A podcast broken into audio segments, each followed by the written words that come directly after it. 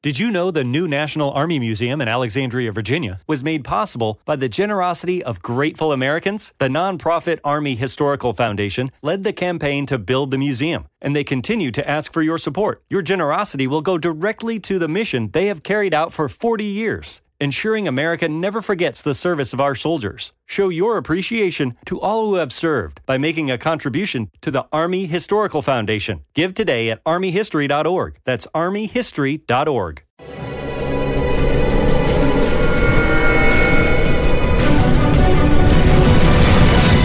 Yo documental.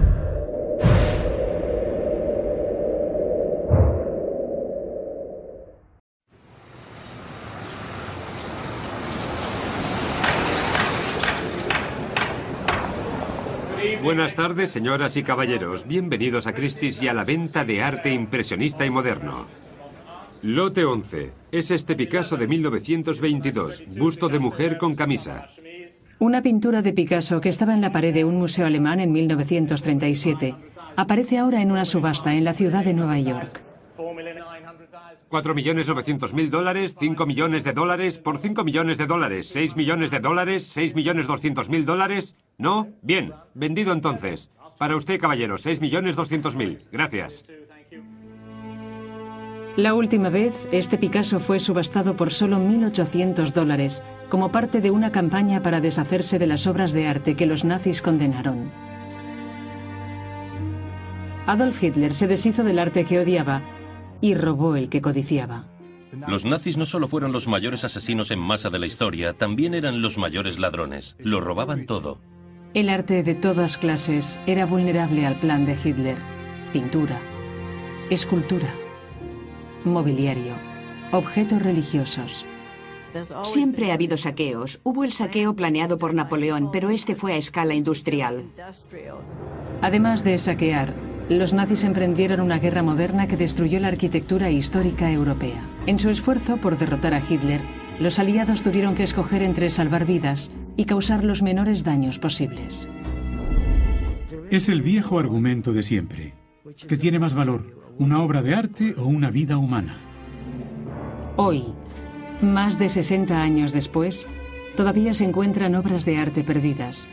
Las dañadas por las batallas todavía se reparan y obras maestras robadas son objeto de agrias disputas. Todo se debe al inacabado negocio de la mayor guerra de la historia. El expolio de Europa.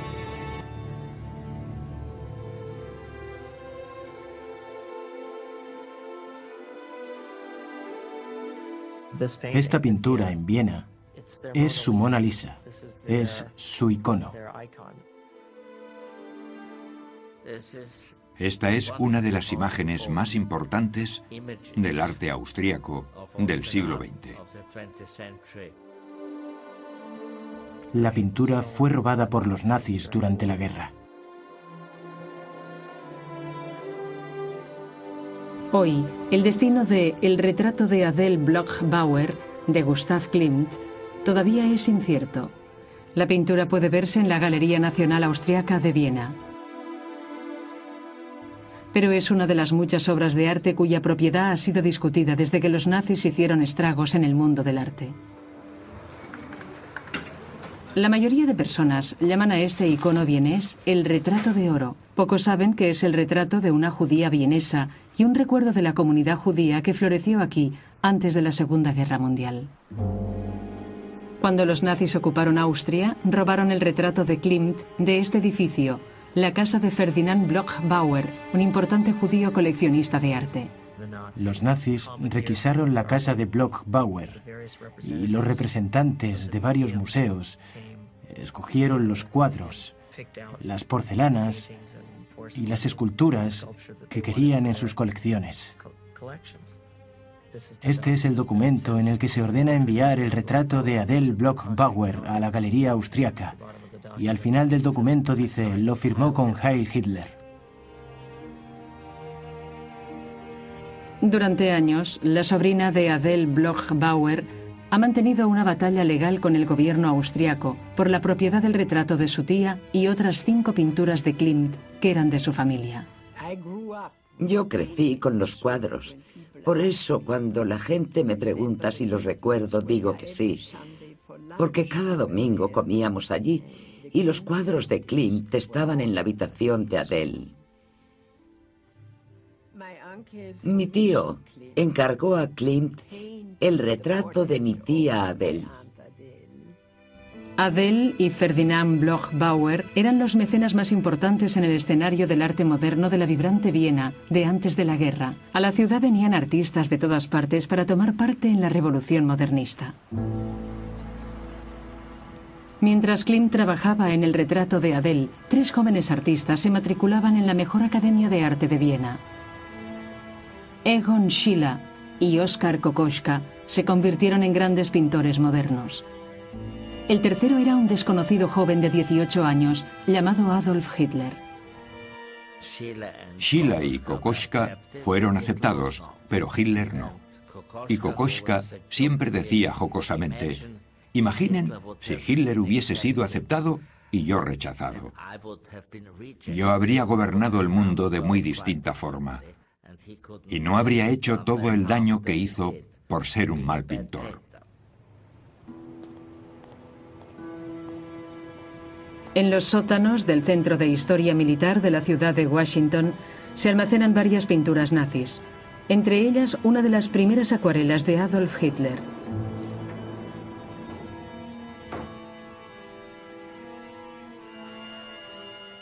Era un pintor mediocre, no demasiado malo, pero evidentemente no estaba dotado. Pero él creía estarlo. Se veía a sí mismo siendo admitido en la Academia de Bellas Artes de Viena y se tomó muy mal el ser rechazado. Muchos de los jurados de la Academia eran judíos y yo sospecho que eso alimentó su antisemitismo. Generalmente odiaba lo que estaba ocurriendo en el arte moderno del que quería formar parte. Había artistas judíos en todas partes. Y no solo eso, sino que algunas de esas figuras parecían negros salvajes de África. ¿Cómo es posible que personas como Nolde y Kandinsky expongan todas esas cosas y a mí no me dejan destacar como artista? Eso debía de irritarle. En un discurso de 1937, Hitler gritó, desde ahora dirigiremos una implacable guerra de purificación, una implacable guerra de exterminación contra los últimos elementos que han desplazado nuestro arte. Hitler empezó con una purga de los museos alemanes, ordenando eliminar de sus colecciones unas 16.000 obras de arte de maestros modernos como Matisse, Van Gogh y Picasso. Hitler calificaba sus trabajos de degenerados. El arte moderno fue entonces ridiculizado y condenado mediante una exitosa exposición itinerante de arte degenerado que recorrió toda Alemania. Se subastaron las mejores colecciones de arte moderno de los museos alemanes a precio de saldo, en beneficio del Reich. Miles de obras de arte fueron quemadas. Alemania estaba destruyendo su puesto de líder mundial en el arte moderno. Hitler designó su primer edificio público para la Alemania nazi, la Casa del Arte Germánico, en Múnich. Allí expuso pinturas de arte contemporáneo y esculturas que glorificaban al Tercer Reich. Sería un museo para el nuevo arte fascista, supervisado por el propio Hitler.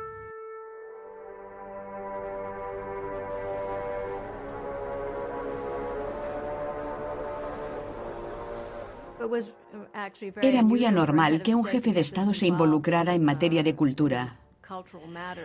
Pero eso formaba parte de su ideología racista. Había que purificar a Alemania hasta en sus menores detalles. Hitler acompañaba a los conservadores y escogía lo que se iba a exponer. Lo hacía cada año hasta el final de la guerra.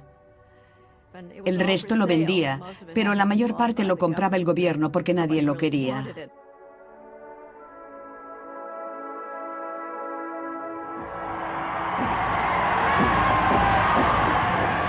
Con la anexión de Austria en 1938, se organizó un saqueo de propiedades judías a gran escala. Incluso los líderes del partido alemán estaban sorprendidos del fervor antisemítico de los nazis austríacos. Los austríacos se presentan ahora como víctimas. Nunca fueron víctimas. Por supuesto, había quien estaba en contra, pero la mayoría le dispensó una bienvenida real. Todo cambió después del 11 de marzo. La vida era diferente, era una ciudad diferente.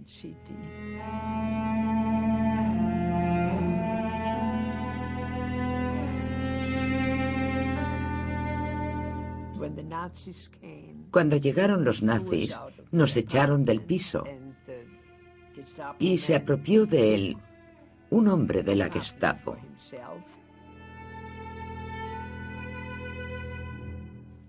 Salimos de Viena y en aquellos momentos ni siquiera podía pensar en lo que dejábamos atrás, porque solo pensábamos en salvar la vida. El retrato de la tía de María, Adele, pintado por Gustav Klimt, fue una de las cientos de obras de arte que la familia Bloch-Bauer abandonó cuando huyó de la Austria nazi. Luego, agentes de Hitler, Goering y otros oficiales nazis escogieron lo que querían y el resto de la colección, incluyendo los cuadros de Klimt, se dividió entre los museos estatales de Viena. Algunos fueron devueltos a la familia después de la guerra, pero las pinturas de Klimt todavía cuelgan en la Galería Nacional Austríaca. Creo que en general se acepta que esas pinturas simplemente pertenecen a Austria. Y tenemos prueba de ello. Está escrito en un documento. Está escrito en el testamento de Adele Bloch-Bauer. La tía de María murió en 1925 y dejó escrito un testamento de su puño y letra. En este testamento pide que su esposo ceda las pinturas a la Galería Austriaca después de su muerte. Pero por supuesto, lo que ocurrió fue que se las quitaron. Se las robaron los nazis antes de que muriera. El esposo de Adele escapó a Suiza en 1939 y murió en el exilio después de la guerra. Nunca recuperó los Klimts. Después de la guerra, los austríacos decidieron no devolver las pinturas basándose en una declaración del testamento de Adele Bloch-Bauer de 1923, según la cual tenían todos los derechos. Está muy claro que siempre tuvo en mente que esas pinturas acabaran en la galería austríaca. Estas pinturas pertenecen a un museo. El público tiene que verlas, pero no en Austria, donde las mantienen ocultas. Lo que me preocupa es la injusticia, que no admitan que no son suyas. Hoy, la lucha por el retrato de Adele Bloch-Bauer es una de las muchas disputas sin resolver provocadas por el saqueo de arte de los nazis.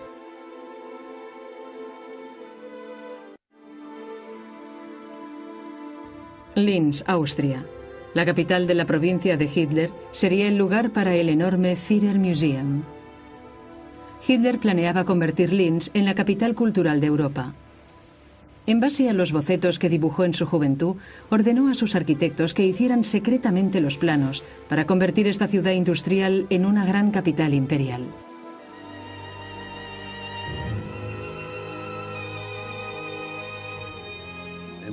Había visualizado una larga avenida con edificios diferentes a izquierda y derecha. Yo la llamo la Acrópolis de Hitler. El proyecto Linz estaba conectado al legado de Hitler. Iba a haber un teatro de ópera, un salón para conciertos, una gran biblioteca y también un mausoleo con su tumba. Y en el centro del complejo de Linz iba a estar el mayor museo, no solo de Europa, sino de todo el mundo, y docenas de galerías que contendrían miles de obras de arte. La colección era del Estado. Hitler creía que el Reich debía tener una gran colección de arte por prestigio y sería de grandes proporciones. Por supuesto, pensaba comprar obras de arte, pero no tenía escrúpulos y también las robaba. El museo iba a ser creado con obras compradas y expoliadas. Cientos de obras de arte polacas estaban en la lista de las deseadas por Hitler, pero para los nazis no valía la pena robar el patrimonio eslavo polaco, porque consideraban a los eslavos, como a los judíos, subhumanos. Declararon degenerada la cultura polaca y destinada a ser destruida. En la capital, Varsovia, incluso la arquitectura histórica estaba en el punto de mira, particularmente el Castillo Real de Varsovia, hogar de los reyes polacos durante seis siglos, sede del Parlamento y un tesoro de la cultura nacional.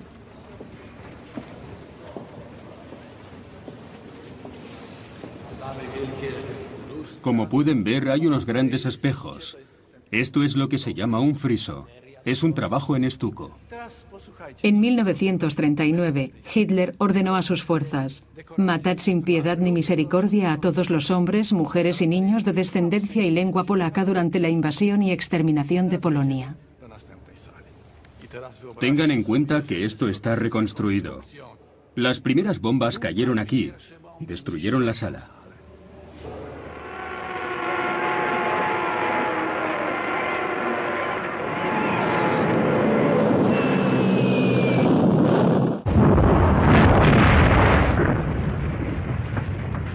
Durante el ataque a Varsovia, Hitler ordenó personalmente que volaran el Castillo Real. Le habían hablado de un dicho que aseguraba que mientras el Castillo de Varsovia estuviera en pie, Polonia no estaría perdida. Dañada por los bombardeos y casi vacío de arte y mobiliario por los saqueadores nazis, el castillo aún se mantenía en pie cuando los alemanes se apoderaron de Varsovia.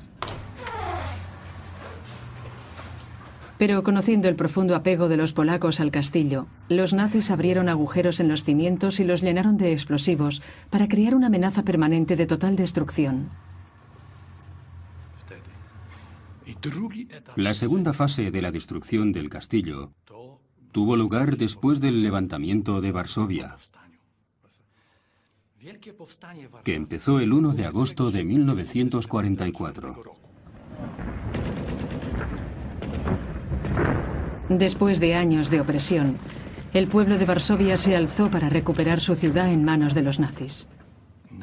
La batalla más feroz, más larga, tuvo lugar aquí, en la ciudad antigua. Los alemanes aplastaron el levantamiento y mataron a 200.000 polacos. Los nazis ejecutaron su amenaza y detonaron las cargas de dinamita que habían colocado cuatro años antes, y destruyeron totalmente el castillo de Varsovia.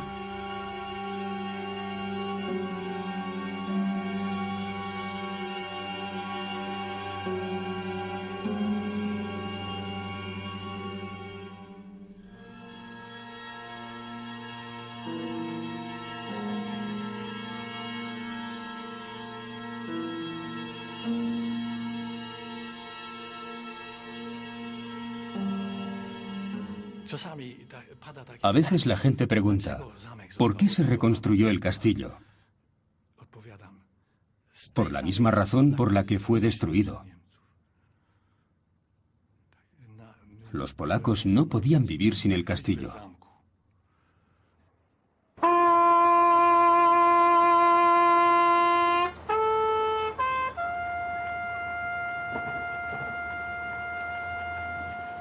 En Cracovia, el centro de la ciudad antigua fue respetado. Pero Cracovia albergaba las obras maestras más codiciadas por los nazis y aquí empezó sistemáticamente el saqueo.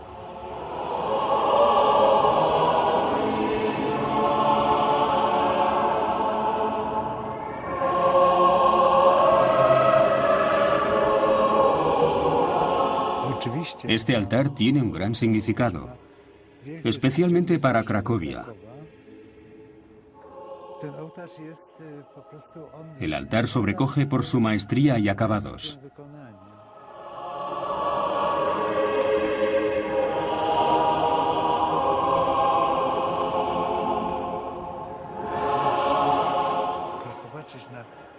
Miren esas figuras, los intrincados ropajes, sus distintivos rostros.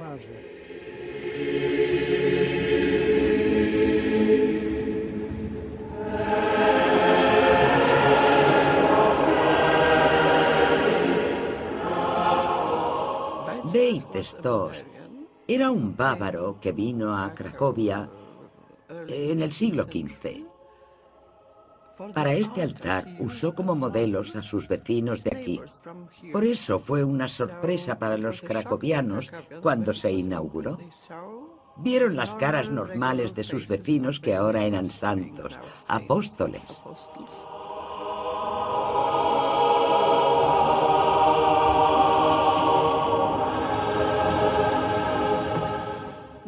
Los nazis creían que todas las obras de arte germánicas debían volver a la madre patria, y entre ellas estaba el altar de Beit Stos.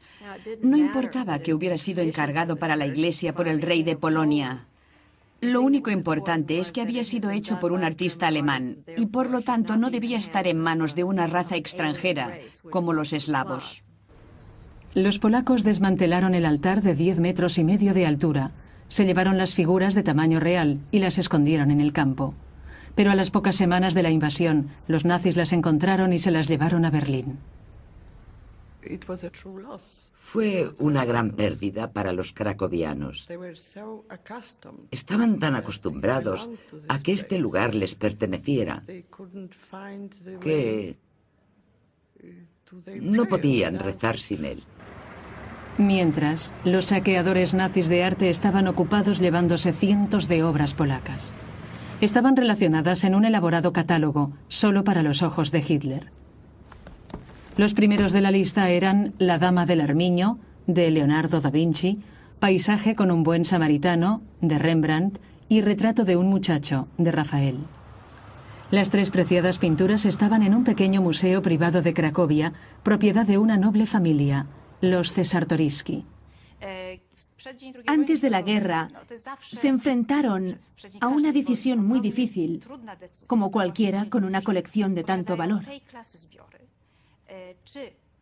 Podían esconderla Did you know the new National Army Museum in Alexandria, Virginia was made possible by the generosity of grateful Americans? The nonprofit Army Historical Foundation led the campaign to build the museum, and they continue to ask for your support. Your generosity will go directly to the mission they have carried out for 40 years ensuring America never forgets the service of our soldiers. Show your appreciation to all who have served by making a contribution to the Army Historical Foundation. Give today at armyhistory.org. That's armyhistory.org. Judy was boring. Hello. Then Judy discovered chumbacasino.com. It's my little escape. Now Judy's the life of the party. Oh, baby, Mama's bringing home the bacon. Whoa. Take it easy, Judy.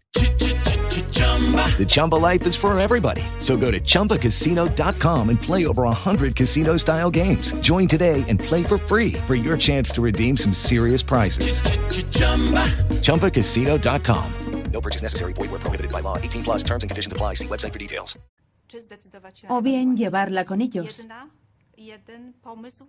Ambas opciones eran igualmente malas. Los Cesartoriski decidieron esconder las pinturas en su finca rural a 200 kilómetros de Cracovia. Trajeron los objetos aquí, a este sótano, y los guardaron en una de las alcobas. La tapiaron y enlucieron la pared con yeso. Desgraciadamente, las idas y venidas llamaron la atención. Y cuando llegaron los alemanes, derribaron la pared. Y por supuesto, como eran soldados, se llevaron todos los objetos de oro y dejaron las pinturas en el suelo. El Leonardo tenía la huella de una bota. Las tres pinturas iban a ser enviadas al Museo de Hitler en Linz, pero el nuevo gobernador nazi de Polonia las guardó en sus dependencias privadas de Cracovia. Cuando finalizó la guerra, el Leonardo y el Rembrandt fueron devueltos por los aliados al Museo Cesartoriski de Cracovia. El Rafael no se ha encontrado. Si ese Rafael fuera subastado hoy, llegaría a 100 millones de dólares, seguro. Ejerce una extraña fascinación y por eso sospecho que lo tiene alguien. El artículo más importante en nuestra base de datos es el retrato de un joven, de Rafael. En el Ministerio Polaco de Cultura, Mónica Kunke y sus colegas han compilado una base de datos de obras robadas durante la guerra que siguen extraviadas. El programa contiene 59.000 artículos que se calculan son solo la décima parte de las pérdidas totales de Polonia. Hasta que recibamos información creíble, todo lo que podemos hacer es distribuir fotos de las pinturas y esperar. Y posiblemente tendremos que esperar otra generación, cuando la persona que tomó parte directa en el robo haya muerto y sus hijos, sus herederos, no sepan de dónde procede la pintura y decidan venderla. Entonces la pintura podría ver la luz del día. Así que lo único que podemos hacer es esperar.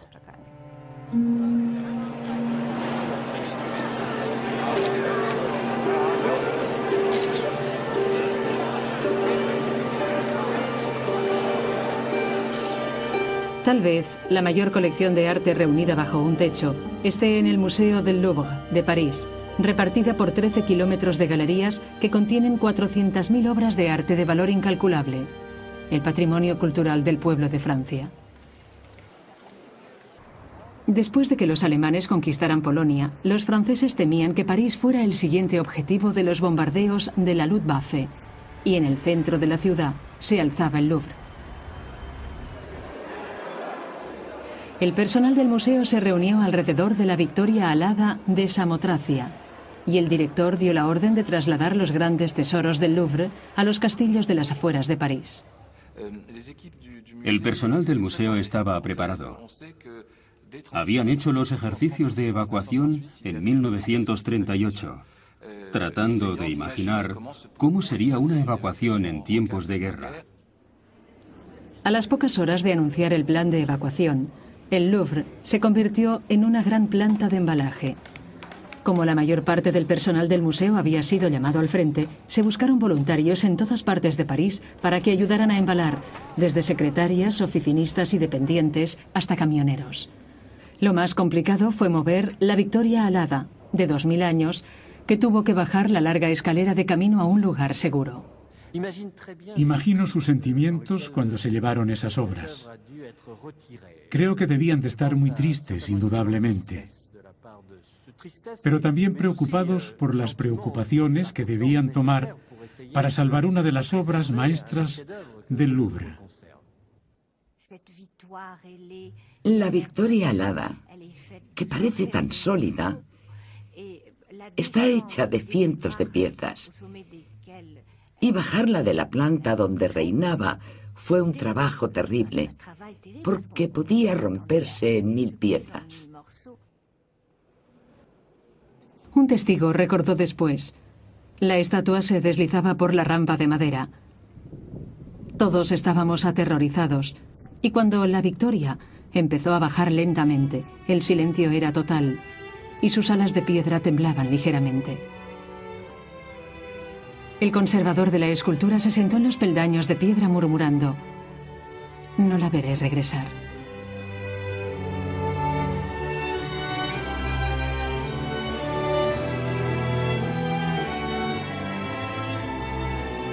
Treinta y siete convoyes de ocho camiones partieron del Louvre, dejando prácticamente vacío el vasto museo.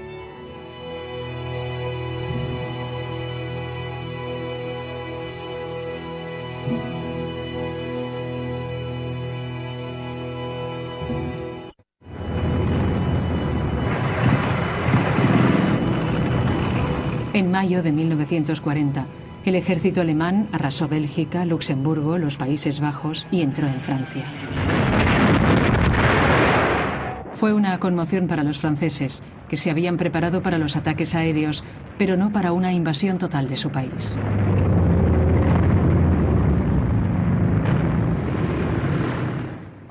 Todas las obras de arte fueron trasladadas en condiciones muy caóticas, al mismo tiempo que millones de refugiados que iban por las carreteras.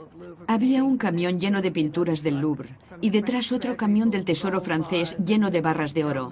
Y los ministros del gobierno iban delante en limusinas. Fue un caos total y milagrosamente las colecciones francesas sobrevivieron casi intactas. La Mona Lisa tenía su propio vehículo. La metieron en una ambulancia que fue especialmente sellada para mantener un nivel constante de humedad. Un conservador viajaba en la ambulancia con ella y estaba tan bien sellada que cuando abrieron la ambulancia el hombre estaba inconsciente, pero la Mona Lisa seguía en perfecto estado. La Mona Lisa y otras obras maestras del Louvre llegaron a castillos y abadías del sur de Francia. Durante toda la guerra fueron trasladadas periódicamente para que estuvieran un paso por delante de los alemanes. Los conservadores vivían en los castillos al lado de las obras. Un matrimonio tenía con ellos a su hija adolescente. A mis padres se les confió la Mona Lisa, que era probablemente la única obra del Louvre, que tenía una habitación propia. O mejor dicho, estaba en una caja de maderas preciosas. Cuando la abríamos, allí estaba sobre terciopelo de raso rojo, sonriente.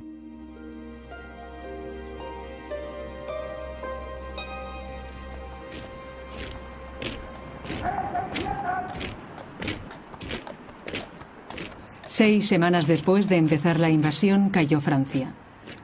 Alemania controlaba ya la mayor parte del continente europeo. El día siguiente a la rendición de Francia, Hitler voló de incógnito a París antes del amanecer, acompañado de su arquitecto, Albert Speer. Fue su primera y única visita a la ciudad.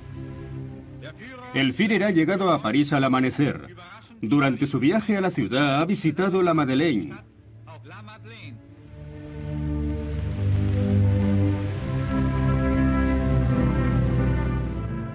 El Arco de Triunfo.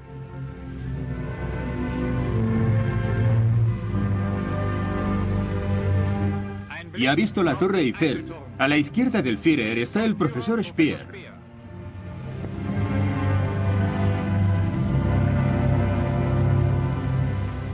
Hitler comentó a Speer, el sueño de mi vida era ver París. No puedo expresar lo feliz que me siento por haberlo cumplido hoy.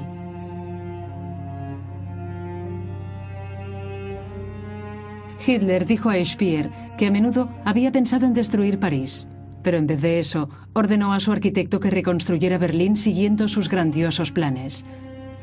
Cuando estén completados, dijo, París será solo una sombra. Y entonces, ¿para qué destruirla?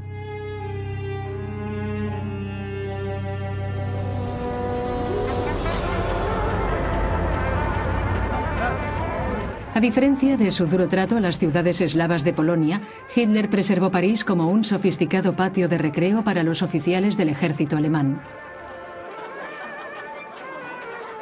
El alto mando nazi disfrutaba de los placeres de la ciudad, pero no olvidaba que las obras de arte de las colecciones francesas estaban ocultas en castillos de la campiña.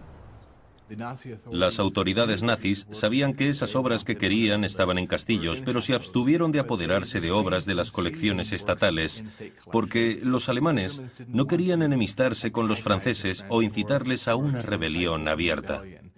En esa época no tenían recursos para controlar todos los rincones de Francia y por eso la expoliación era mucho más gradual. Primero robarían a los judíos y luego adquirirían las obras que querían de las colecciones del Estado francés. En Francia había un buen número de importantes colecciones judías. París era la capital del mercado del arte, tenía grandes dinastías de tratantes de arte y colecciones enormes. Al mes de la ocupación nazi, equipos de la Gestapo arrasaron las galerías de los 15 marchantes de arte judíos. La familia Seligman estaba entre los grandes comerciantes de París. Esta foto es de mi padre, antes de la guerra, cuando fundó su empresa. Vaya.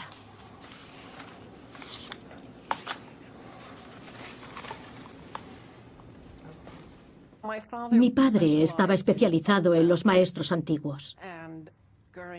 Goering visitó la galería en 1938, antes de la guerra, y mi padre lo echó. Okay, round two.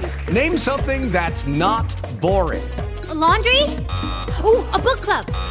Computer solitaire, huh? Ah, oh, sorry, we were looking for Chumba Casino. That's right. ChumbaCasino.com has over 100 casino style games. Join today and play for free for your chance to redeem some serious prizes. ChumbaCasino.com. No purchase necessary. Full prohibited by law. 18 plus terms and conditions apply. See website for details. Porque sabía quién era Goering y qué intentaba hacer. Por consiguiente, esa fue la primera galería que saquearon durante la guerra. La cantidad de arte robado a los coleccionistas judíos era tan grande que requisaron el Museo Jeu de Paume en el centro de París para almacenarlo. La operación sería supervisada por el Destacamento Especial Antisemita, conocido como ERR. Los nazis se aseguraron de que todo pareciera legal. Según las nuevas leyes de ocupación, los judíos que habían huido o habían sido deportados a campos de concentración eran despojados de su ciudadanía. Los nazis pudieron declarar sus propiedades sin dueño y disponibles para la expropiación.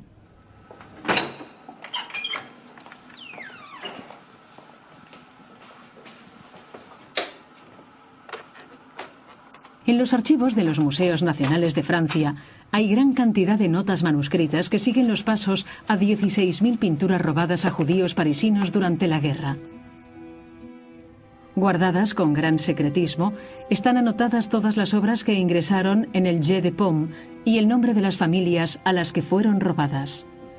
Es el trabajo de Rose Valland, una dedicada conservadora que todavía es considerada una heroína en Francia e indudablemente la espía más inverosímil. Al principio de la guerra, Rose Valland tenía 40 años y un empleo relativamente modesto en el Museo Jeu de Paume. La idea del director del Louvre, el señor Jacques Chouillard, era conseguir que Rose Valland se quedara en el Jeu de Paume. Imaginen a Rose Valland, no muy alta, el cabello recogido en un moño con gafitas, muy por encima de toda sospecha. Y además algo muy importante era que nadie sabía que hablaba alemán. Así que nadie sospechaba de esa ratita de biblioteca moviéndose por el edificio, observando y escuchando todo lo que ocurría allí. Nadie sabía que todas las noches cuando se iba a casa, y gracias a su extraordinaria memoria llevaba un diario secreto. En él anotaba dónde se enviaban y quién se quedaba con las pinturas francesas, públicas o privadas. Rosvaland se las arregló para quedarse en el Jeu de Paume, a pesar del peligro constante de deportación o ejecución. En noviembre de 1940 se preocupó por la anormal actividad que había en el museo. Rosvaland se dio cuenta de que había una gran excitación, que estaban inventariando las pinturas, que las colgaban de las paredes y que evidentemente iba a haber una fiesta o una inauguración. Y así era, porque Goering vino al Jeu de Paume para ver qué estaba disponible para sus colecciones y las de Hitler. Era lo bastante inteligente para saber qué obras importantes, como El astrónomo de Vermeer, que había sido confiscada a los Rothschild, debían ser para el Führer, para el Museo de Linz, pero también tenía la posibilidad de llevarse muchas cosas para sí mismo. Durante los años siguientes, Goering visitaría el Jeu de Paume 20 veces y se quedó para él más de 700 obras de arte. Hermann Goering pasaba mucho tiempo en París.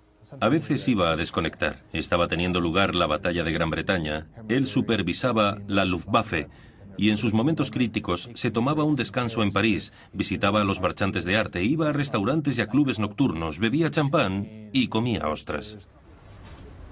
El botín de los viajes de placer de Goering a París, a los Países Bajos y a Bélgica era enviado en un furgón hasta la puerta de su señorial pabellón de caza,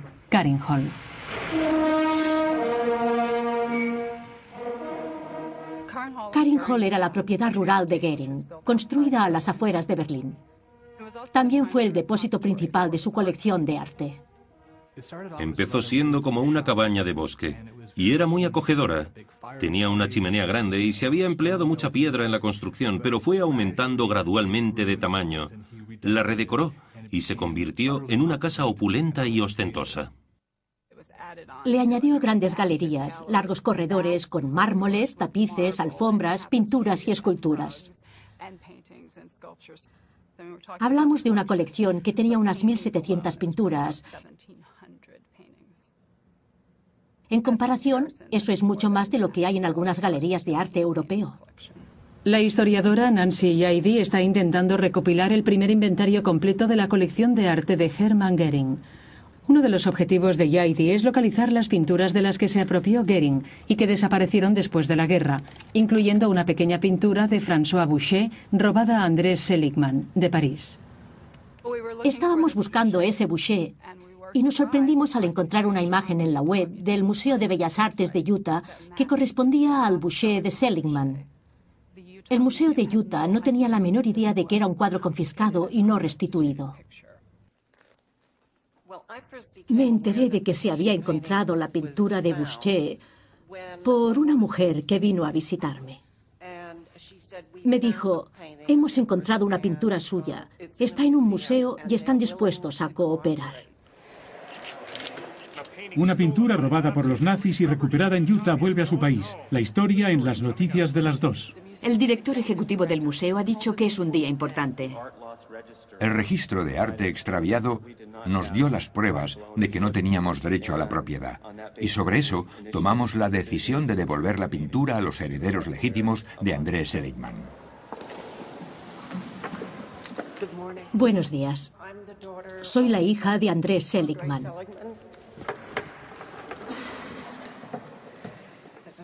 Es un día muy especial para mí.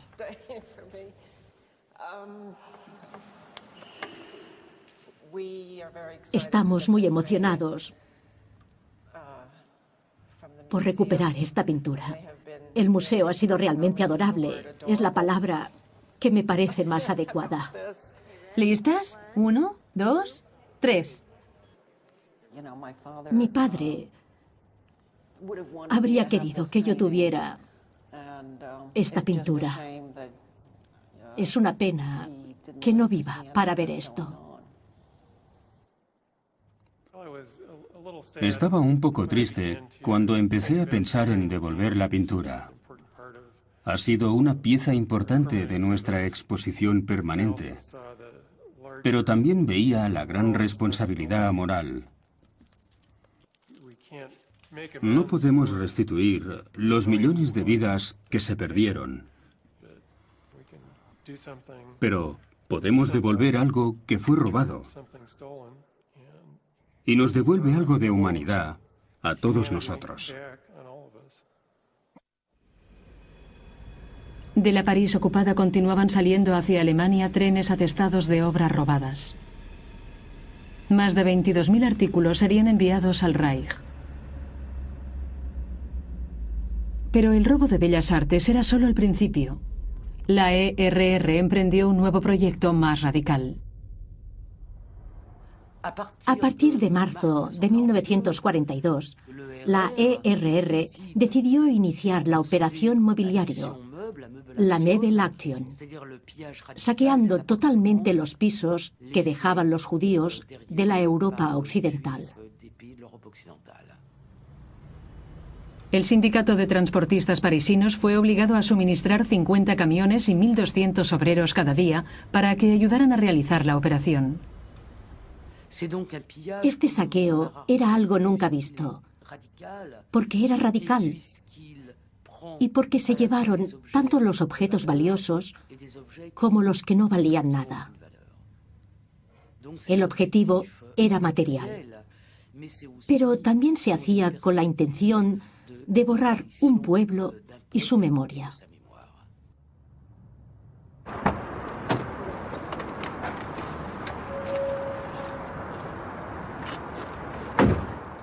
Como ven, aquí todo ha cambiado. Estos son los molinos de grano de París. Y allí están los depósitos donde trabajábamos. Jacques Allman, un joven judío parisino, estaba a punto de ser deportado a un campo de concentración de Polonia, pero lo soltaron y lo llevaron a un nuevo campo de trabajo de eslavos en una estación ferroviaria del centro de París. En el campamento, los presos judíos fueron forzados a ordenar, limpiar, reparar y empaquetar las pertenencias robadas a los judíos que eran enviadas a familias alemanas. Por eso los nazis escogieron este solar, porque de aquí salían los ferrocarriles que iban al este. Entraron camiones pesados en el patio. Allí, presos como nosotros descargaron los camiones. Ordenaron las pinturas. Entre nosotros había expertos en arte que clasificaron los cuadros.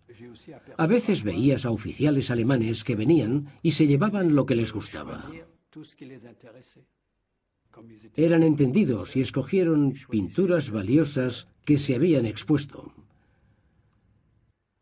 Fueron tiempos muy duros. Había perdido a toda mi familia, a mis padres, a todos mis hermanos. Éramos cinco hermanos. Un día reconocí cosas que eran de mi familia.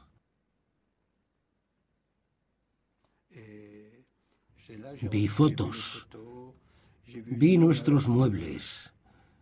Estaba conmocionado. Había maletas, así que cogí una y la llené de todas las fotos que pude. Guardé una de mi madre y de mi padre cuando eran jóvenes, incluso algunas de su boda en Praga. No tengo ninguna más.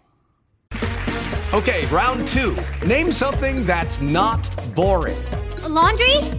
Ooh, a book club. Computer solitaire, huh? Ah, oh, sorry, we were looking for Chumba Casino.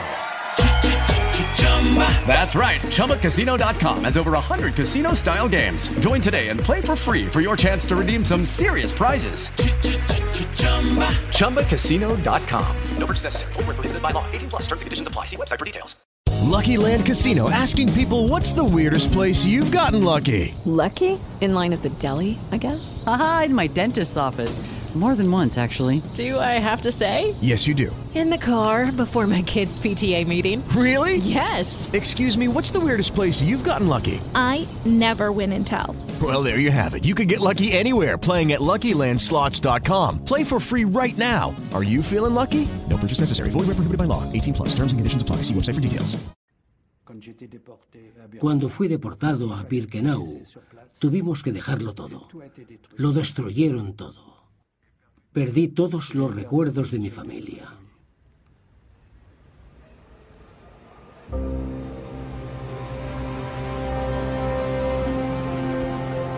Salía un tren tras otro hacia el este. Muchos que llevaban judíos a los campos de concentración y otros le seguían cargados con sus propiedades y obras de arte.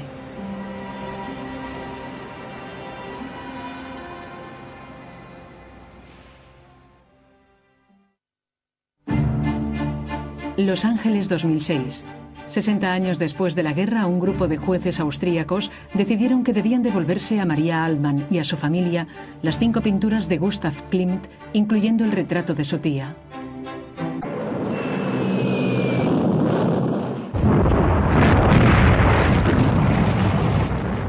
En el verano de 1941, Hitler tenía a Europa Occidental bajo su firme control.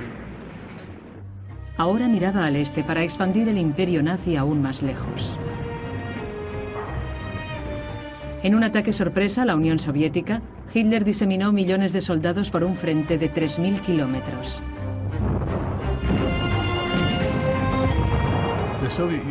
La Unión Soviética era un objetivo igual que Polonia. Era ante todo una nación eslava. De hecho, estuvo sometida a un trato aún más duro porque su gobierno era comunista.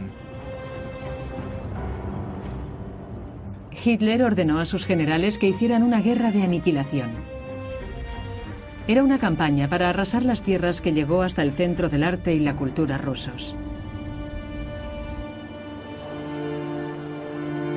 Cuando las noticias de la invasión llegaron al Museo Hermitage, Los funcionarios vaciaron las galerías atestadas de visitantes y empezó una frenética evacuación de su inmensa colección. No estábamos acostumbrados a las guerras. Nadie se puede acostumbrar a las guerras. Pero sabemos lo que ocurre. El Hermitage fue evacuado durante la Primera Guerra Mundial y, por cierto, también en la guerra con los franceses en el siglo XIX. Cuando los alemanes nos invadieron durante la Segunda Guerra Mundial, ya estábamos preparados para la evacuación.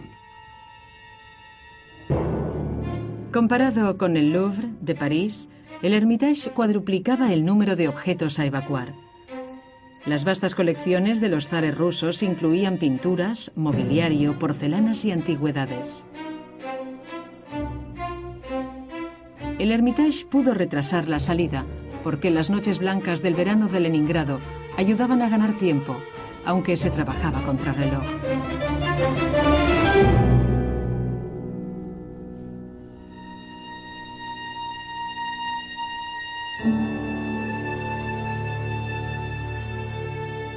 Al mes de la invasión, los trenes soviéticos habían transportado un millón de sus más preciados tesoros. Pero la mitad de las posesiones del museo seguían en peligro, porque las fuerzas nazis rodearon Leningrado unas semanas después. El enemigo estaba solo a 12 kilómetros del museo. Fue el principio del asedio a Leningrado, que duró 900 días.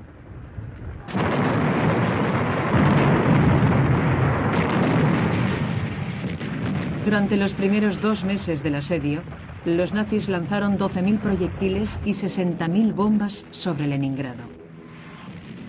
En octubre, Hitler ordenó a sus generales barrer la ciudad de la faz de la tierra.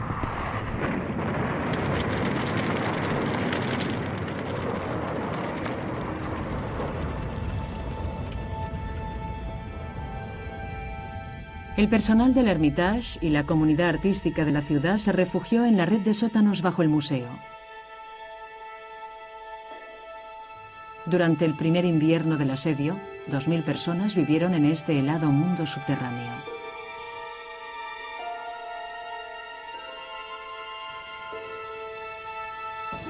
En Leningrado se acabaron las reservas de combustible cuando los días empezaron a ser más cortos y fríos. Llegó la hambruna. Durante noviembre y diciembre de 1941 murieron 70.000 personas. Fue un crudo invierno y la nieve entraba por las ventanas rotas por las miles de bombas caídas y durante tres meses los hambrientos trabajadores del museo utilizaron palancas para deshacerse de las 80 toneladas de hielo y cristales rotos que había en las paredes en los techos y en los suelos de madera de las suntuosas galerías. Cuando la nieve se fundió con el inicio de la primavera, llegó una brigada de enterradores al Hermitage. De la improvisada cámara mortuoria del sótano sacaron 46 cadáveres que se habían mantenido congelados durante el invierno. Llevaron a los muertos a una parcela de tierra en las afueras de la ciudad, que en los dos años siguientes se convirtió en la fosa común de medio millón de rusos víctimas del asedio. Toda Europa había sido atacada, desde Francia a Rusia. Y los alarmantes informes sobre los robos y los destrozos de los nazis llegaron a los profesionales del arte de un nuevo museo, lejos del Hermitage.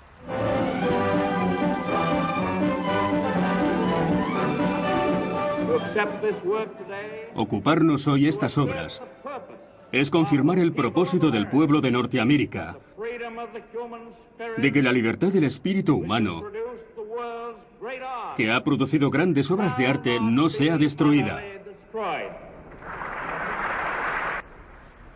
Un grupo de funcionarios y académicos de la Galería Nacional de Arte de Washington, conocidos como la Comisión Roberts, advirtió al presidente Roosevelt del grave problema al que se enfrentaban los ejércitos aliados a cómo salvar Europa sin destruir sus edificios históricos y sus tesoros culturales en el proceso.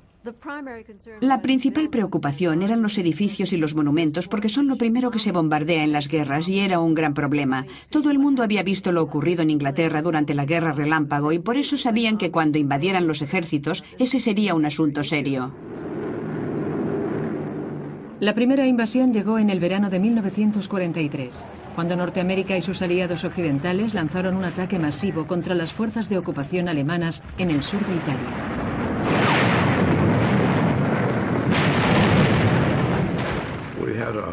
Fueron malos tiempos. Los alemanes opusieron una gran resistencia y en el proceso casi destrozamos Italia. Muchos pueblos y ciudades fueron casi arrasados. En Italia, y más tarde en todas partes de Europa Occidental, algunas batallas de la infantería aumentaron el problema de la destrucción. Los funcionarios locales se quejaban de que los soldados aliados se llevaban libros, colecciones de monedas e incluso monos disecados del Museo Natural de Historia. Al general Eisenhower le preocupaba que esa mala conducta les hiciera una publicidad negativa y, aún peor, vio que su ejército amenazaba el patrimonio artístico de Italia. Por eso, a los seis meses de la invasión, ordenó a todos los comandantes de campo que respetaran los monumentos tanto como permitiera la guerra. Dos meses después, la orden de Eisenhower pasó una dura prueba. A 80 kilómetros al sur de Roma, el avance aliado había sido bloqueado por una montaña fuertemente defendida. En la cima de esa estratégica montaña se alzaba el histórico monasterio de Monte Cassino.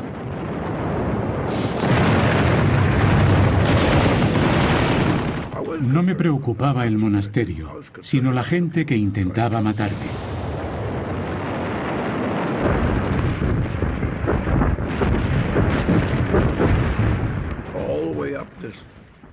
Mientras subíamos la montaña, había alemanes disparándonos desde diferentes niveles.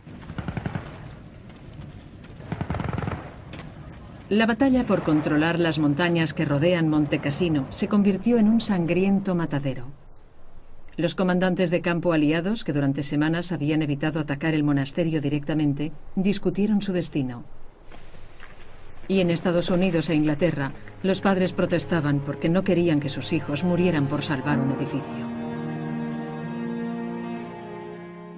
En el monasterio había 1.500 o 1.600 personas. Nos fuimos al monasterio porque estábamos seguros de que no lo bombardearían. Era un monumento histórico para nosotros, no era cualquier cosa. Y no solo era nuestro, sino de todo el mundo. Desde el año 529, el monasterio ha sido ocupado por la Orden de los Monjes Benedictinos. Durante sus 1400 años de existencia, ha sido destruido por terremotos e invasores, y cada vez el gran complejo ha sido reconstruido de las cenizas de sus ruinas. Los comandantes aliados, esperando echar de una vez de la montaña al ejército alemán, decidieron bombardearlo.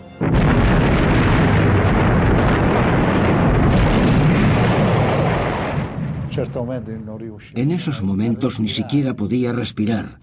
Gritábamos de terror, de desesperación, y los niños gritaban, Mama, mamá, mamá. Duró un par de horas. Pasaban escuadrones de aviones y bombardeaban, pasaban y bombardeaban. No se veía el cielo. Estaba cubierto de aviones. Fue la vez que más aviones enviaron los aliados contra un solo edificio. Pero no murió ningún soldado enemigo. El ejército alemán estaba en los alrededores del monasterio, no dentro, y después del bombardeo convirtieron las ruinas en una fortaleza defensiva. En total murieron 1.500 personas, entre soldados y civiles, hasta que los aliados consiguieron dominar el monte tres meses después. La abadía de Montecassino después de haber sido destruida por los gángsters angloamericanos del aire. Después del bombardeo, esos aniquiladores de la cultura europea dispararon artillería pesada contra las ruinas de la abadía benedictina. Esto es lo que queda. Desde entonces, cada bombardeo erróneo de los aliados fue anunciado a bombo y platillo en los noticieros y en panfletos con cabeceras como La guerra contra el arte. El gobierno fascista italiano incluso lanzó una serie de sellos de correo que conmemoraba lo de Monte Cassino y otros monumentos históricos que habían sido destruidos por las bombas de los aliados. Por supuesto, la propaganda alemana e italiana se unían porque en Milán se habían dañado obras como La Última Cena, que casi se pierde porque cayó una bomba en el edificio donde estaba. En Roma cayeron algunas bombas y en San Lorenzo, una de las iglesias más famosas de Italia.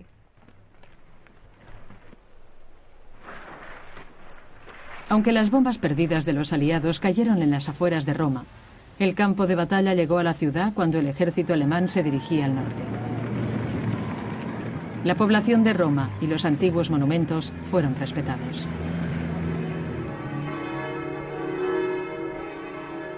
Pero después de Roma, tal vez no haya otra ciudad que preocupara más que Florencia, cuyos museos albergaban las magníficas colecciones de arte del Renacimiento italiano.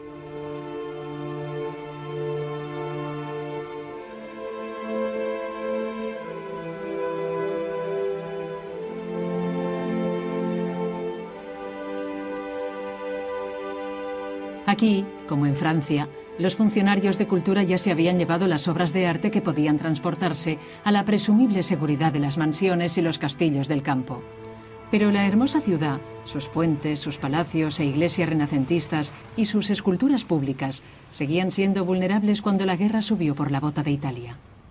Todo el mundo pensaba que una ciudad como Florencia, eh, considerada una joya de arte y belleza, sería lo que llamaban una ciudad abierta y no sería afectada por la guerra. Pero las autoridades de la ciudad se temían lo peor. No estaban seguras de que los nazis rindieran Florencia sin lucha y movilizaron obreros para construir estructuras alrededor de las obras de arte públicas más importantes de la ciudad. Las cerámicas de De la Robia, que adornan el primer orfanato de Europa, fueron tapadas con cajones de madera. Las tumbas de mármol de la capilla Medici fueron protegidas con sacos de tierra y los seis esclavos de mármol y el David de Miguel Ángel, de cuatro metros de altura, fueron enclaustrados en grandes cápsulas de ladrillo.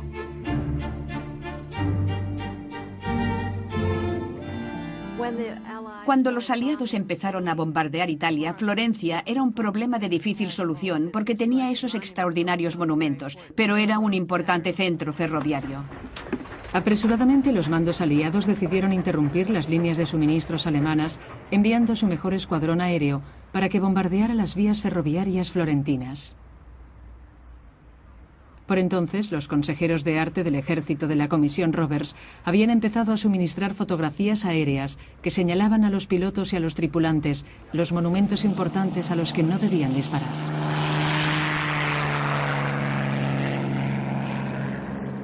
El destino de la historia de Florencia estaba en manos de este pequeño grupo de aviadores.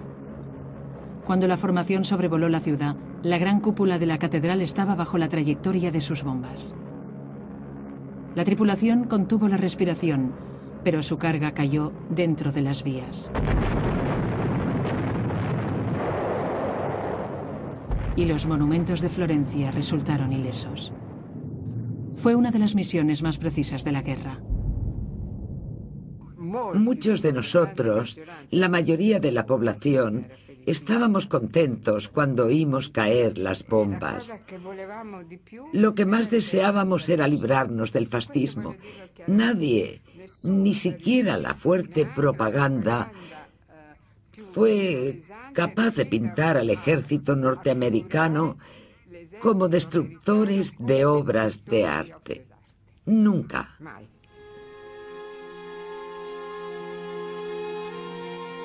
Por esa época, la Comisión Roberts había convencido al ejército para que llevara expertos en arte que estuvieran cerca del frente, para que pudieran salvar y proteger los monumentos y el arte. Los integrantes de la operación eran jóvenes reclutados entre las filas del nuevo Departamento de Monumentos, Bellas Artes, archivadores, historiadores y conservadores, que luego se convertirían en líderes del mundo del arte de la posguerra. Hombres como James Rorimer, que fue director del Museo Metropolitano de Arte, y Lincoln Kirsten, que fundaría y dirigiría el ballet de la ciudad de Nueva York. Los soldados les llamaban las doncellas de Venus y más tarde fueron conocidos como los hombres de los monumentos. No había ninguna unidad como la de los hombres de los monumentos. Eran funcionarios individuales que estaban en diferentes ejércitos y nunca contaban con personal suficiente que hiciera lo que ellos querían. Hubo unos 200 durante toda la guerra y en algunos momentos solo había 12 en todo el frente. Judy was boring. Hello. Then Judy discovered ChumbaCasino.com. It's my little escape. Now Judy's the life of the party. Oh, baby, Mama's bringing home the bacon. Whoa, take it easy, Judy. The Chumba life is for everybody. So go to ChumbaCasino.com and play over 100 casino style games. Join today and play for free for your chance to redeem some serious prizes. ChumbaCasino.com. No purchase necessary. Void where prohibited by law. 18 plus terms and conditions apply. See website for details. El sentimiento que tenía haciendo algo por salvar la cultura occidental era de alegría. Por fin podíamos hacer algo positivo. Nos cargaban con mucho más de lo que podíamos hacer. No teníamos camiones, ni jeeps, nada más que nuestras manos. Y tampoco contábamos con el apoyo de la oficialía. Y allí estaban esos monumentos y la gente decía, ¿qué hay de la seguridad de esta importante estructura? Y nuestros soldados que habían visto morir a sus compañeros respondían, ¿por qué tenemos que preocuparnos de eso? En verano de 1944 cambió la marcha de la guerra. Las fuerzas alemanas se retiraron de toda Europa. Por donde pasaban destruían todo lo que podían en un acto de venganza. A las 10 en punto de la noche del 3 de agosto, dos días antes de que el ejército alemán huyera de Florencia, una serie de fuertes explosiones sacudieron el centro de la ciudad. El New York Times informó, la Florencia que el mundo conocía ya no existe. Por orden de Hitler, el ejército alemán había volado los puentes del centro de la ciudad. Tuvieron que hacer tres intentos para volar el Ponte Santa Trinità, cuyos arcos diseñó Miguel Ángel. El Ponte Vecchio se salvó, pero miles de metros cuadrados de la antigua Florencia fueron demolidos en ambas orillas. Nunca lo habría imaginado. Cuando vi que el bello Ponte Santa Trinità estaba hecho pedazos, solté un grito de dolor. Lloré de pena. No solo volaron los puentes, sino también dos torres de las calles principales que van desde el Ponte Vecchio hacia el interior de la ciudad. Eran unas torres medievales enormes, grandes, hermosas, y las derribaron. Casi desapareció la mitad de las mejores obras de arte de Florencia. Con un total desprecio por sus aliados italianos, el ejército alemán desvió un convoy de camiones desde el frente para llevarse las obras de Miguel Ángel, Botticelli, Rafael y todas las obras de arte que pudieron. Los alemanes embalaron las cosas de cualquier manera y las llevaron en camiones abiertos durante las batallas, a veces bajo la lluvia, solo cubiertas con paja. Es un milagro que sobrevivieran.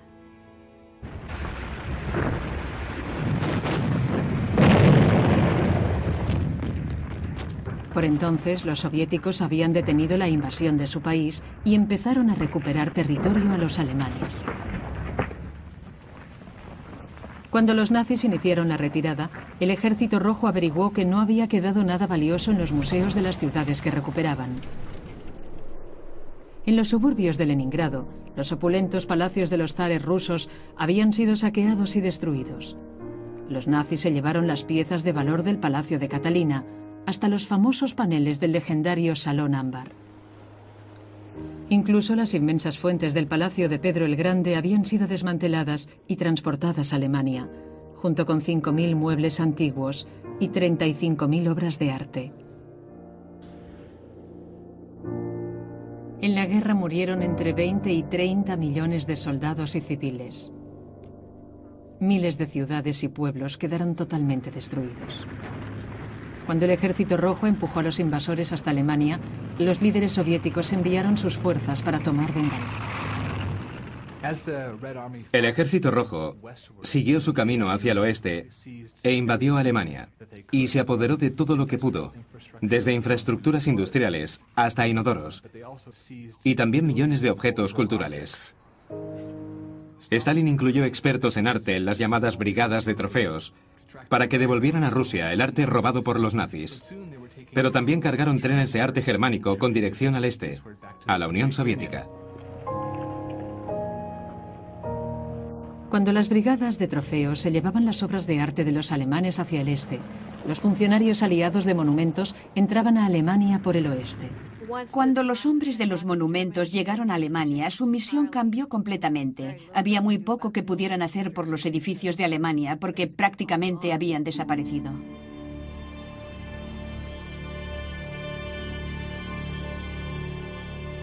Durante meses, los bombardeos aliados habían atacado los centros industriales y urbanos de Alemania. Solo la Real Fuerza Aérea Británica había lanzado un millón de toneladas de bombas en territorio enemigo. Caminar por esas ciudades en ruinas era muy penoso.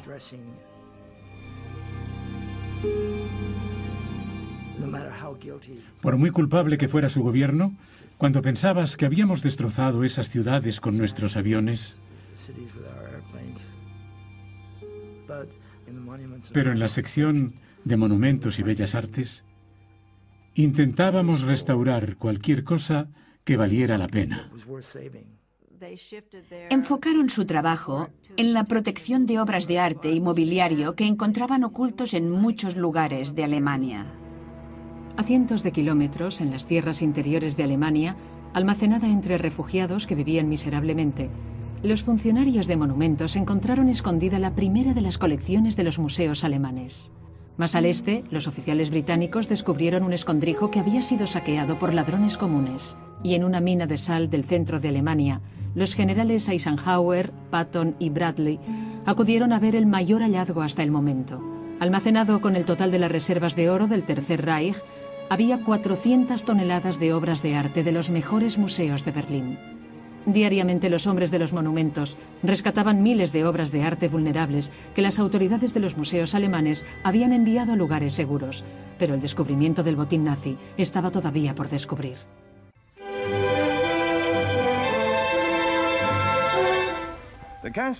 El castillo de Neuschwanstein albergaba gran parte de los tesoros robados por los nazis. No contentos con arrebatar a la gente su libertad y su vida, intentaron borrar los símbolos de su cultura. Aquí, lejos de las ruinas de las ciudades, los aliados encontraron finalmente la gran primera remesa de arte expoliada. El castillo de Neuschwanstein estaba abarrotado de piezas propiedad de los Rothschild y otros prominentes judíos de París. Había una habitación tras otra llenas de pinturas. Menaje del hogar, porcelanas, plata. Los objetos que habían sido robados a las víctimas en Francia se contaban por millares. Allí estaban todas las cosas y los nombres de la gente que había anotado Ross Baland. En algunos casos, hasta los recibos de las compañías que las habían transportado. Había muchos, en paquetes prensados. Supe del holocausto en Neuschwanstein. Me enteré después de los asesinatos. Pero en Neuschwanstein, como supe después, fue donde se destapó esa parte de la historia que nunca debería olvidarse. No lejos del castillo de Neuschwanstein, las tropas norteamericanas recuperaron la colección de arte de Hermann Goering, que había sacado de Berlín a su retiro de la montaña. Los funcionarios de monumentos descubrieron el tren que transportaba su última remesa, abandonado en un tramo de vía, pero otros lo encontraron antes. Entre los campesinos corrió la voz de que el tren de Goering estaba allí y lo saquearon. La gente fue corriendo al tren y se llevó lo que pudo, todo lo que podían cargar. Los primeros salieron beneficiados, pero los siguientes se llevaron lo que les cabía en las manos. Judy was boring. Hello. Then Judy discovered ChumbaCasino.com. It's my little escape. Now Judy's the life of the party. Oh, baby, Mama's bringing home the bacon. Whoa, take it easy, Judy. The Chumba life is for everybody. So go to ChumbaCasino.com and play over 100 casino style games. Join today and play for free for your chance to redeem some serious prizes. ChumbaCasino.com. No purchase necessary. Void where prohibited by law. 18 plus terms and conditions apply. See website for details. Incluso pinturas del siglo XV. Lo que quedó después de que los lugareños saquearan la enorme colección de Goering fue una pesadilla logística. Cientos de cuadros y esculturas fueron repartidos en seis edificios diferentes. A la escena llegaron hordas de periodistas. El conservador de Goering, Hofer, hizo la mayor parte del trabajo. La revista Life estuvo allí haciéndole fotografías y dijo, esta es una maravillosa colección que hemos creado juntos, totalmente legal. Cuando Hermann Goering fue arrestado, había reunido más de 2.000 pinturas, esculturas, tapices, alfombras y otras obras de arte. Su colección de arte aumentó 10 veces desde el comienzo de la guerra. Ahora estaba en manos de la División Aerotransportada 101.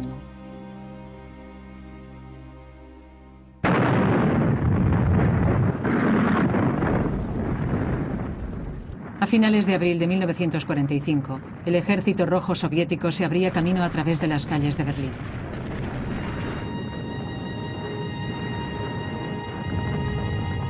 En las últimas semanas del Tercer Reich, oculto en un búnker subterráneo, Hitler pasaba cierto tiempo cada día obsesionado con su maqueta arquitectural para el proyecto Linz.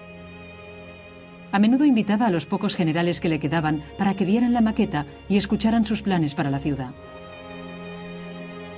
Antes de suicidarse el 30 de abril, Hitler dictó sus últimas voluntades, expresando su deseo de que el Führer Museum fuera construido para exponer su colección de arte tras su muerte.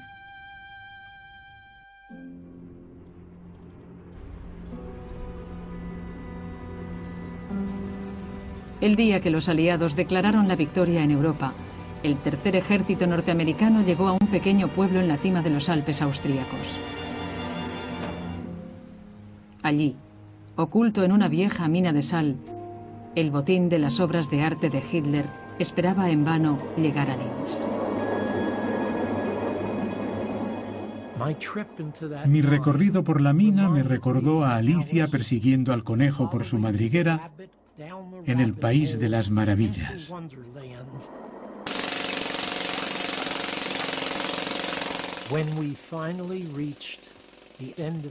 Cuando llegamos al final del recorrido, me encontré en una gran cueva, una caverna enorme, llena de obras de arte hasta la altura de tres balcones.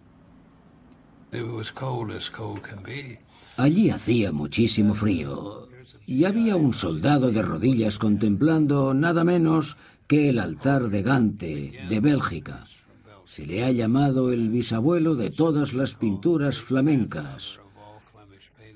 Había montañas de obras de arte.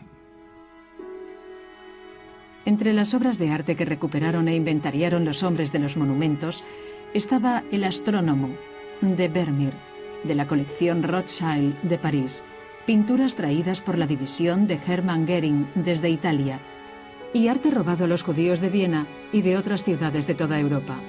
La mina estaba llena de mesas de madera, salas de restauración e interminables estanterías para almacenaje de arte que llenaban las innumerables cámaras.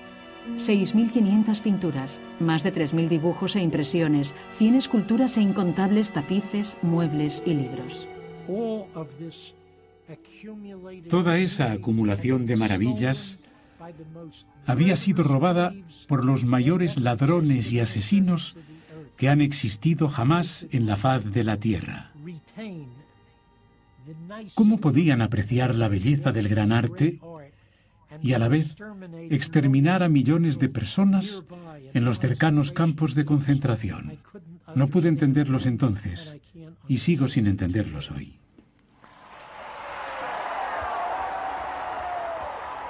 Por fin terminó la guerra. Después de seis largos años y 50 millones de muertos, de alguna forma los supervivientes de todas las ciudades europeas encontraron la energía para celebrarlo. En Italia, el oficial de monumentos, Dean Keller, dio al pueblo de Florencia algo más que celebrar. En las cimas de los Alpes italianos, Keller encontró los tesoros robados a Florencia. Keller escoltó el tren que llevaba las pinturas de Rafael, Botticelli y Miguel Ángel de vuelta a Florencia. La expedición estaba valorada en 500 millones de los actuales euros y de su contenido se decía simplemente tesoros artísticos. Pero en la posguerra alemana, los hombres de los monumentos seguían siendo responsables del legado secular de la civilización occidental. Su principal tarea era reunirlo todo en la central de recogida. Cuando llegué a Múnich, la mayor parte de la ciudad había perdido sus tejados y todos los edificios estaban en ruinas. Pero extrañamente, un lugar que debería haber sido bombardeado seguía allí, la sede del partido nazi. Se convirtió en el punto de recogida. Tuve que prepararlo para recibir obras de arte a los 14 días. Y saber que iban a traer el altar de Gante y la Madonna de Brujas de Miguel Ángel me impresionó mucho. Tenía que estar todo listo para recibirlos. Al norte de Múnich, en la ciudad de Wiesbaden, los hombres de los monumentos montaron a tiempo otro punto de recogida para recibir su primera remesa importante. Llegaron 56 camiones en un periodo de cuatro días, todos protegidos, con ametralladoras instaladas en transportes especiales. Había que inspeccionar cada objeto, catalogarlo, fotografiarlo y en muchos casos restaurarlo. A Múnich y Wiesbaden llegaron las colecciones de Adolf Hitler, Hermann Göring, de los museos nacionales de Alemania y Austria y todo el arte robado en Europa. En aquellos momentos, los dos puntos de recogida llenos de tantos objetos eran los museos más grandes del mundo. Había 27 Rembrandts en la colección. 27 Rembrandts. Y un buen número de pinturas de Rubens, Botticelli, Masaccio. Y la lista aumentaba. La Leda de Correggio. Era una maravilla. En la pared frontal de la oficina había un maravilloso Degas que se convirtió en mi pintura favorita de Degas. Solo por estar en esa oficina valía la pena servir en la Segunda Guerra Mundial.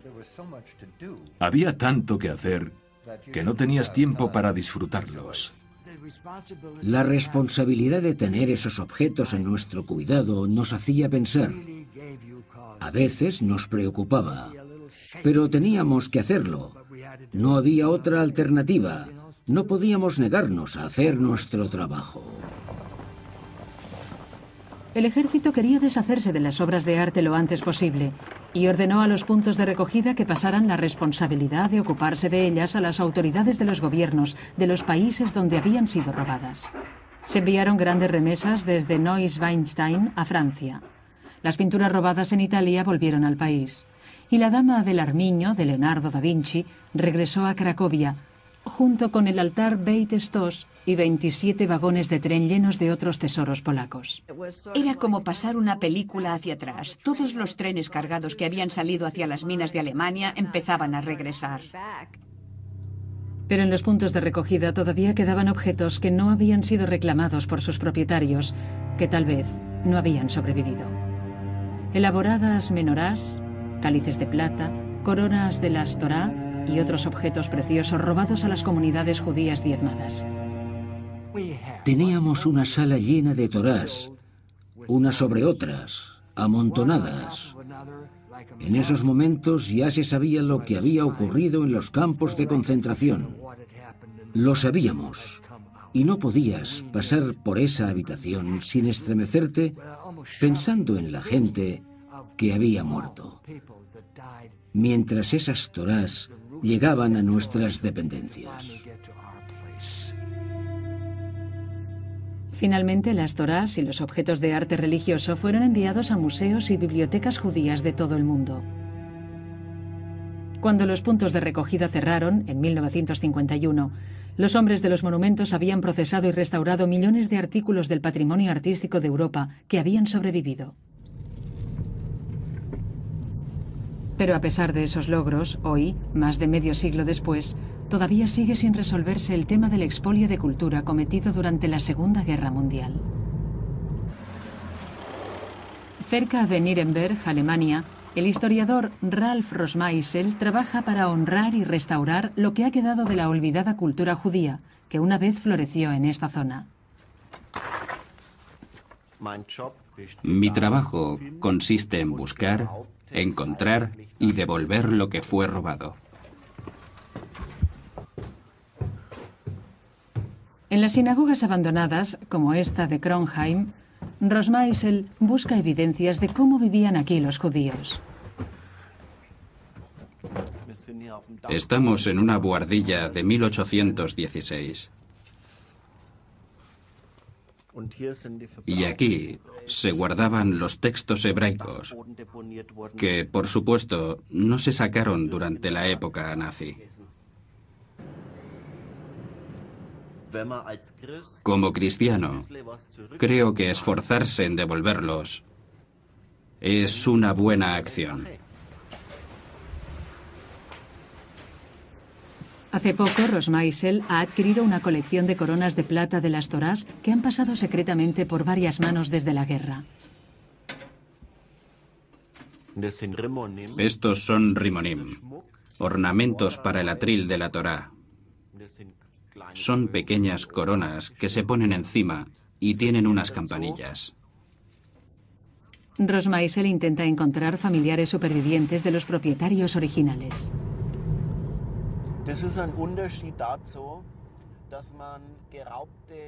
Hay una gran diferencia entre buscar objetos de arte religioso robados y devolver esos objetos a su uso religioso. He oído el sonido de los rimonín judíos y me emociona. Cuando hice la primera llamada telefónica al bisnieto de la persona que lo perdió e hice sonar ese objeto religioso, esa persona que estaba al teléfono a miles de kilómetros también se emocionó. Mientras Rosmeisel trabaja en Alemania para devolver los objetos robados a los judíos, en la antigua Unión Soviética aún se lleva a cabo otro tipo de curación de heridas culturales. En 1995, el Museo Hermitage reveló por primera vez que 74 pinturas importantes robadas por los alemanes y que las brigadas de los trofeos del Ejército Rojo recuperaron ya estaban en su poder. Fue la última de una serie de declaraciones de Rusia que sorprendieron al mundo del arte. Aunque produjo una gran excitación por las revelaciones concernientes a la Brigada de los Trofeos, se acusó a los soviéticos y a los rusos, aduciendo que habían robado esos objetos culturales. Las autoridades soviéticas empezaron en 1949 a devolver un millón y medio de obras de arte, la mayoría a los países del bloque oriental, como Polonia y Alemania del Este. Pero las devoluciones dejaron de hacerse a principios de los 60. Con la caída de la Unión Soviética en 1991, llegaron los primeros informes sobre las salas secretas de almacenaje, donde había miles de trofeos de obras de arte ocultas a la vista del público. Los críticos alemanes y de otras partes pidieron la devolución de las obras. Quedarse con las obras de arte como trofeo es muy popular en Rusia. La población apoya la retención de esas obras, pero no hay una ley internacional que lo avale. Las líneas rusas más duras declararon legal que pasara a ser propiedad de Rusia de una vez por todas, pero hasta ahora sigue un enconado debate. No olviden que Alemania inició las dos guerras mundiales. Alemania fue la instigadora. Solo Leningrado perdió un millón de ciudadanos durante el asedio. Después de eso, pedir que devolvamos cualquier cosa, en mi opinión, es inmoral. Esto siempre ha sido una carta política para los nacionalistas extremistas. Mi posición es sencilla. Tenemos que encontrar una solución civilizada. Recuerden que tenemos que vivir juntos en Europa por mucho tiempo. Saber que una pintura alemana está colgada en el Museo Pushkin no puede calmar el dolor de mi padre al volver de Stalingrado sin dedos. Este es el fin de la historia. Debemos encontrar una solución razonable a esto. En Rusia no hay una sola familia que no perdiera a alguien en la Segunda Guerra Mundial. Y esa generación aún vive entre nosotros. Dejémosles en paz. Dejemos que pasen dos o tres generaciones y luego trataremos el tema. Ahora es imposible resolver este problema sin que lloren amargamente.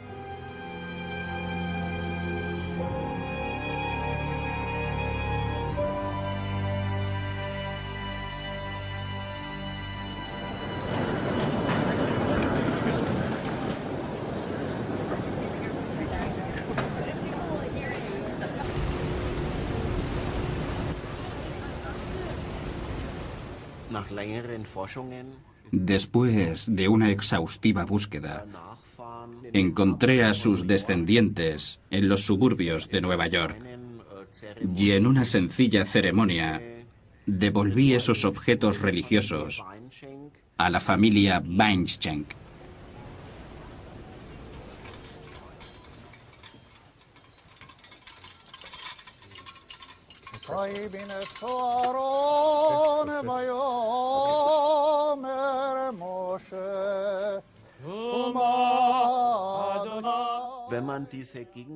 Cuando vuelves a oír el sonido de esos objetos, aunque no soy judío, se me llenan los ojos de lágrimas, igual que a ellos. Y es algo muy hermoso.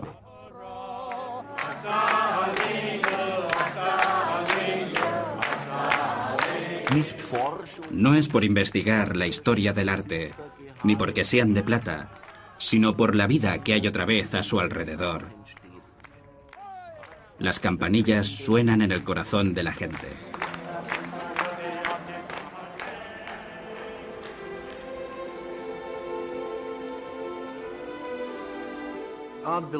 El arte pertenece a la humanidad. Sin él somos animales. Luchamos, vivimos, comemos. Pero el arte es lo que nos hace humanos. Al igual que los refugiados de guerra, la mayor parte del arte encontrado en Europa volvió a casa después de la guerra. Y como los soldados y los civiles que viven o murieron, cada obra de arte tiene una historia que contar. Nunca antes se había trasladado, escondido y destrozado el arte a tan gran escala. Miles de obras de arte siguen desaparecidas. Muchas, víctimas inocentes de la guerra, no volverán a ser vistas jamás, pero seguro que otras volverán a aparecer en años venideros.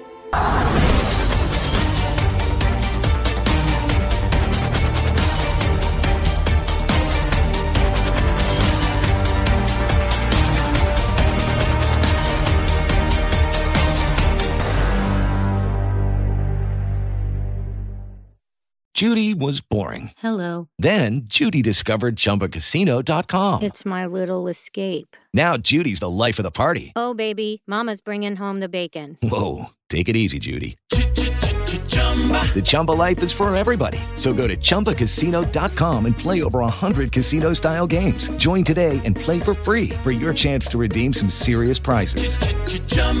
ChumbaCasino.com. No purchase necessary. Void where prohibited by law. 18 plus terms and conditions apply. See website for details.